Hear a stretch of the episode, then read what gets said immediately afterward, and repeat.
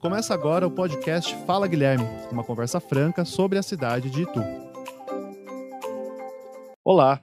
Esta edição do podcast Fala Guilherme segue a apresentação das propostas de continuidade de governo em Itu, elaboradas por Guilherme Gazola e Luciano do Secom.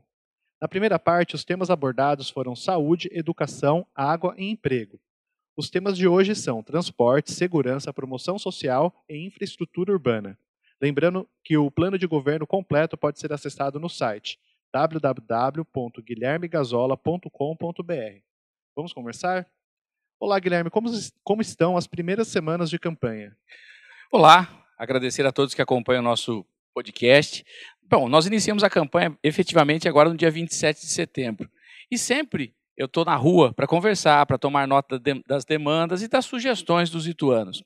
Hoje, com toda a nossa equipe, esse trabalho é realizado em diversos pontos da cidade simultaneamente. E eu fico muito feliz da forma como a gente tem sido recebida, sempre alegre e cordial. E isso em todos os lugares em que já passamos.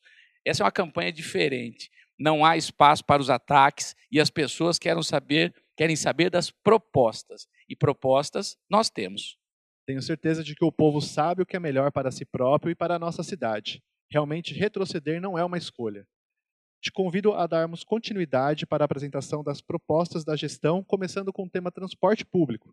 Nas últimas semanas, observamos muitos comentários a respeito dos ônibus na cidade. É, pode comentar um pouco sobre esse fato e aproveitar para apresentar as propostas da gestão? Claro que sim. Realmente, nós tivemos uma grande quantidade de reclamações por parte da população na última semana.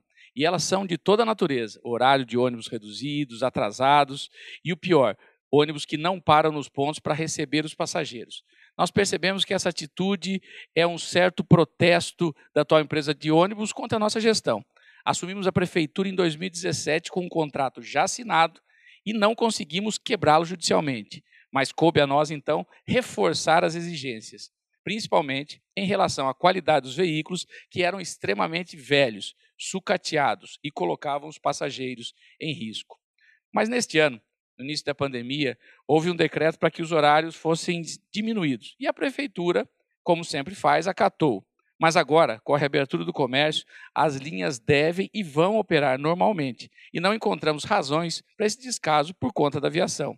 Inclusive, ontem mesmo, a nossa equipe da Secretaria de Trânsito foi fiscalizar os horários de ônibus para tomar as medidas cabíveis.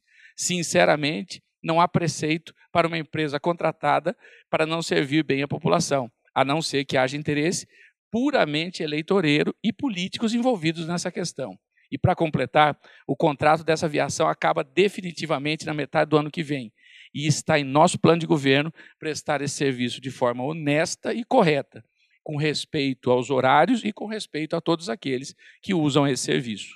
Essa é uma informação muito importante, prefeito. Realmente é necessário esclarecer a população sobre esses protestos velados que tanto nos, que tanto nos atrapalham.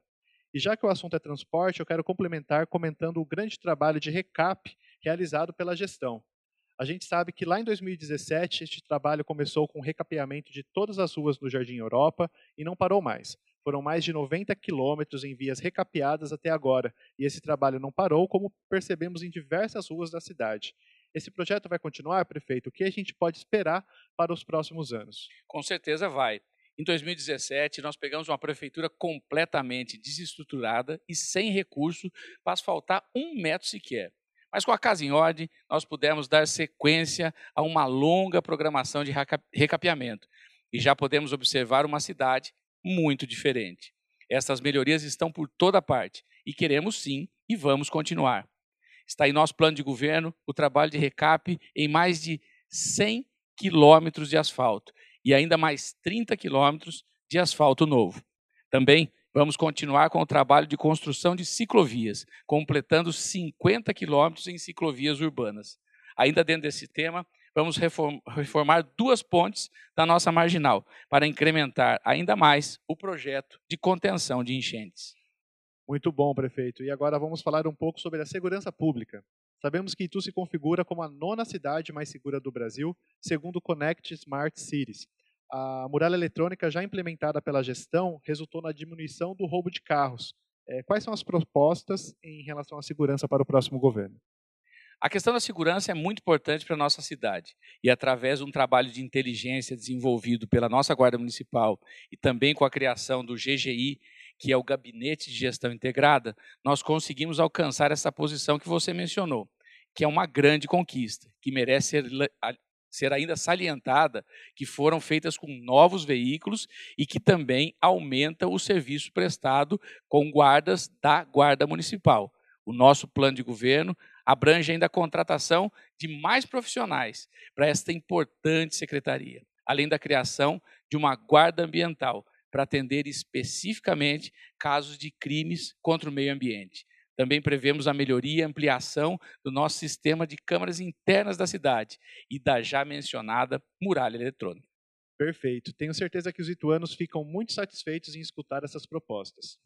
Prefeito, já que falamos sobre segurança, quero abordar um tema que envolve também o setor da promoção social, que é a violência contra a mulher.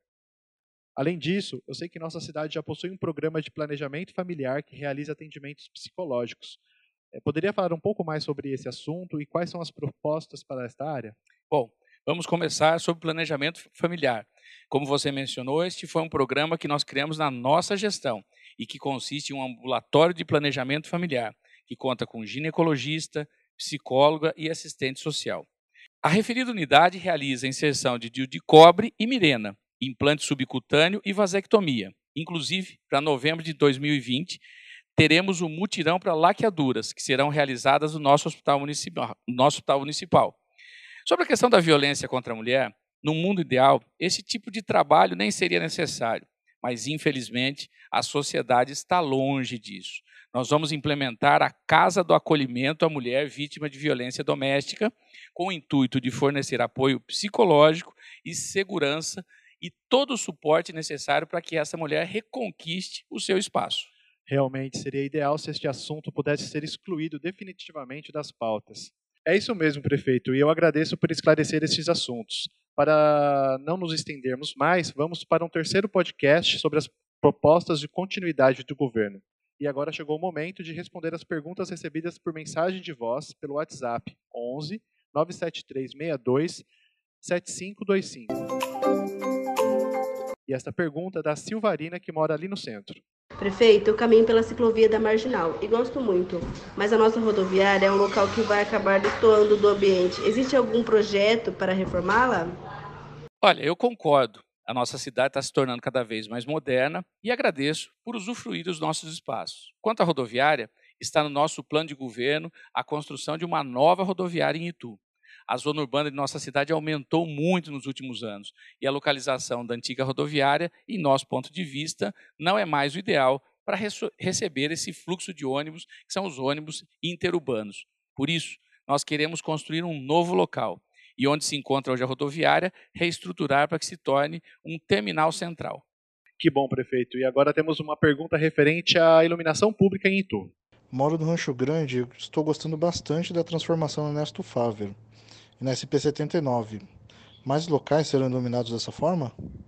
Bom, com certeza. Eu também gosto muito do resultado dessa nova iluminação e está em nosso plano de governo a troca de todas as lâmpadas da cidade por lâmpadas de LED, que proporcionam, como vocês mesmos viram, mais luminosidade com menos custo. Ótimo, a iluminação também traz mais segurança para a cidade.